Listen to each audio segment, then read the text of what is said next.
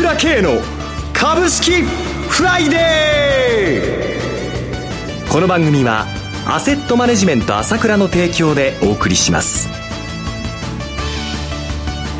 皆さんおはようございます。浜田節子です。朝倉慶の株式フライデー今日も株式投資をする上で重要となる注目ポイントを取り上げてまいります。パーソナリティは、アセットマネジメント朝倉代表取締役、経済アナリストの朝倉慶さんです。朝倉さんおはようございます。おはようございます。どうぞよろしくお願いいたします。ますえ13日ニューヨークダウ連日最高値更新で戻ってまいりました。そうですね、強いですね。はい、そうですね。えー、えー強い割にはいまいち盛り上がってこないんですけれども。はい、が伴ってないというようなことなんですが。まあ、投資家の気分ですかね。しかしながら、えー、やはり、この、ニューヨークダウもいいんですけども、ナスダックね。ええー、もっと調整するかなと思いきや。そうなんですよ。はい、5日連投して、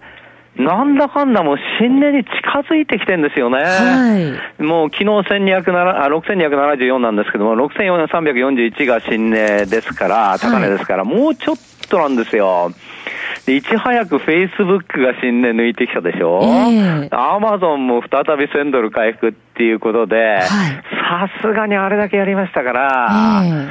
ちょっと、まあ、まあまあ調整してるのかなと思いきやね、非常にやっぱりこれはやっぱりこの投資に追い風ということになってくると思いますね。はい。えー、ナスダック指数も1か月ぶりの高値。まあ、アメリカも四半期決算の発表も控えてますしね。そうですね。明日からね、えー、いろいろね、始まってきますよね、現況中心に、ね、そうですね、はい。国内はオプション S q 算出日ですが。そうですね。まあ、4月の時ここだって言いましたけどもね。えー、まあ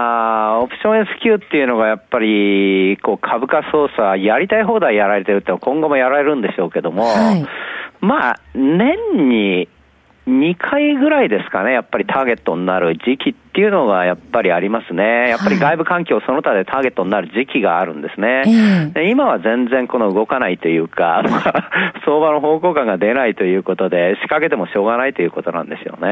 はい。はい、3連休を控えている東京株式市場ですが、今週振り返っていかがでしょうか？そうですね。やっぱりね、日本の投資家からするともう本当に欲求満っていうのはあると思うんですよね。動きが緩慢、非常に薄飽きない。まあ、日中の値幅も少ない。特に日経平均ですけれどもね。はい、まあ、この状況がもうちょっと続きながら、上昇に弾みがつく段階を待つんですよね。要するに、なんか下げそうなんだけども、えー、下げもしないし、まだ行くかなと思ったら行かないんだけれども、まあ要するにこう、膠着状態になってるんだけれども、やはりその中で、やはりじりじりじりじり、まあ、ジャスダック市場はね、もうこうやってどんどんどんどん高値になってるんだけれどもね、はい、世間の一般的なあれを見ると、本当にいつ、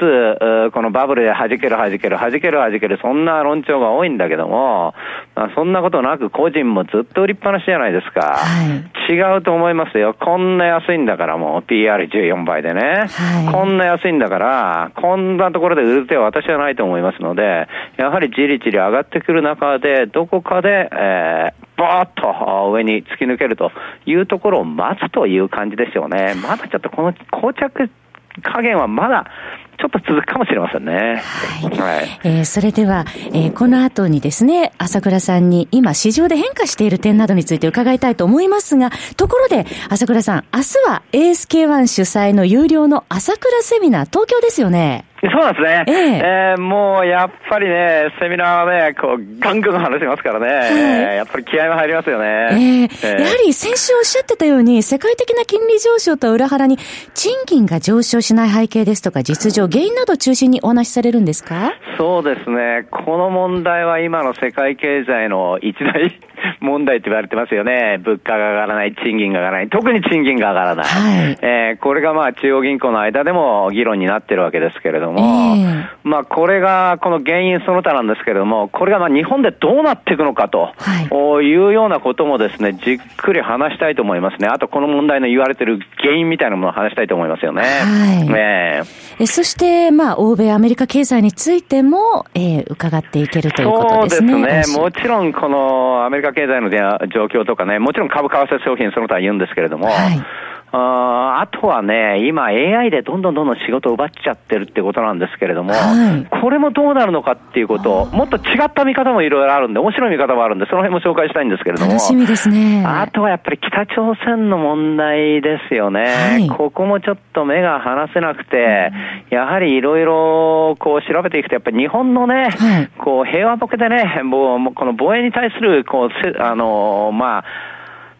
あの、態度がだ全くできてないと言いますか、備えが全くできてないわけですよね。危機管理のところでしょうか。えー、まあ、憲法改正の問題もあるんですけども、この辺の問題点もですね、はい、じっくり話してみたいと思います。こんなにもう悲惨な状況なんだなっていうことを話してみたいと思いますね。興味深いですね。はい、また後半の長谷川慎一さんのピックアップ銘柄解説も楽しみですよね。そうですね。やっぱり長谷川が人気でね、えー、銘柄がね、まあこういう状況ですからね、むしろこの材料株が動くというところですからね。はい、これまあ皆さんに注目されているところですよね。楽しみにしていただきたいと思います。それから参加者限定の懇親会は今からでもお申し込みできますでしょうか？そうですね。まあこちょっとって感じで、はい、大丈夫だと思いますね。若干大丈夫ということですね。ねはいはいはい。はい。それは楽しみです。お申し込みは検索サイトで朝倉系 ASK1、1は数字の1と検索して ASK1 のホームページをお開きください。トップページのセミナーからお申し込みができます。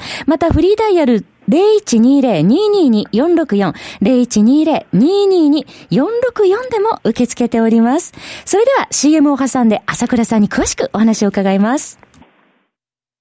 鋭い分析力で注目を集める経済予測のプロ、朝倉慶。日々のマーケット情勢や株式情報、個別銘柄の解説を、朝倉本人が平日16時、メールでおよそ7分の音声を無料で配信中。株の判断に迷ったら朝倉慶。詳しくは、アセットマネジメント朝倉のウェブサイトへ。本日の市況解説無料メールマガジンにご登録ください。アセットマネジメント朝倉は、証券取引、金銭有価証券の予託、貸付行為は行っておりません。また情報提供する金融商品のお取引では、相場変動などにより損失を生じる恐れがあります。取引説明書、契約締結前交付書面などを十分にお読みいただき、ご理解の上お取引ください。金融商品仲介業者登録、関東財務局長金中第605号。さて、東京株式市場、朝倉さんのお話では、地利高模様であるけれども、しばらく膠着感続くのではないかというお話ありましたけれども、今、マーケットで変化している点があるそうですね。そうですね。はい、やはり明らかに変化が出てるということは見逃さないでもらいたいんですよね。はい、まず一つはドル円相場ですよね。明らかに私は円安方向に動いてきたと思いますね。はい、その、まあ、FOMC を境にして、じわらじわらということで動いてきたというのと、この間のドラギさんの発言からね、はい、やっぱり、えー、欧州の方がやった量的緩和終了に向かっていくということがはっきりしてきた中で、ターゲットになりつつあると思いますよね、じわらじわらと。はい、まあ、為替の円安、それからまあ、あその、ユーロ高ということで、この辺がまあ焦点にターゲットになりつつあるなという感じがしますよね。はい。はいまあ、欧米の金融政策についても焦点がね、当たってるようですけどそうですよね。そうですよね。で、やはりここに来てニューヨークダウの新値の、まあ、きっかけを作ったのはイエレン発言なんですけれども、はい、ここも非常に重要なポイントで、やっぱりこう、どちらかというと年初からね、そのトランプさんの期待ということでね、もう景気がどんどんどんどん良くなるんじゃないかというこう意味があったんだけれども、はい、それが全部剥がれちゃったんだけども、だけどもそれが剥がれてみるとですね、まあ、別段順調にじわらじわらじわらじわらと景気が良くなっているわけですよ。はい、いわゆるゴールデン、ゴールデンリックスって、ゴールディックスって言いますけれどもね。はい、ねその、良くなっているということでですね、その、景気が加熱しないという中で、えー、やはりその速度がちょうど程いいという部分があるわけですよね。はい、だから、この、今もこの、イエレンさん自体がね、まあその、大幅な利上げはね、まあ必要ないということを 言ってきてるわけで、はい、えー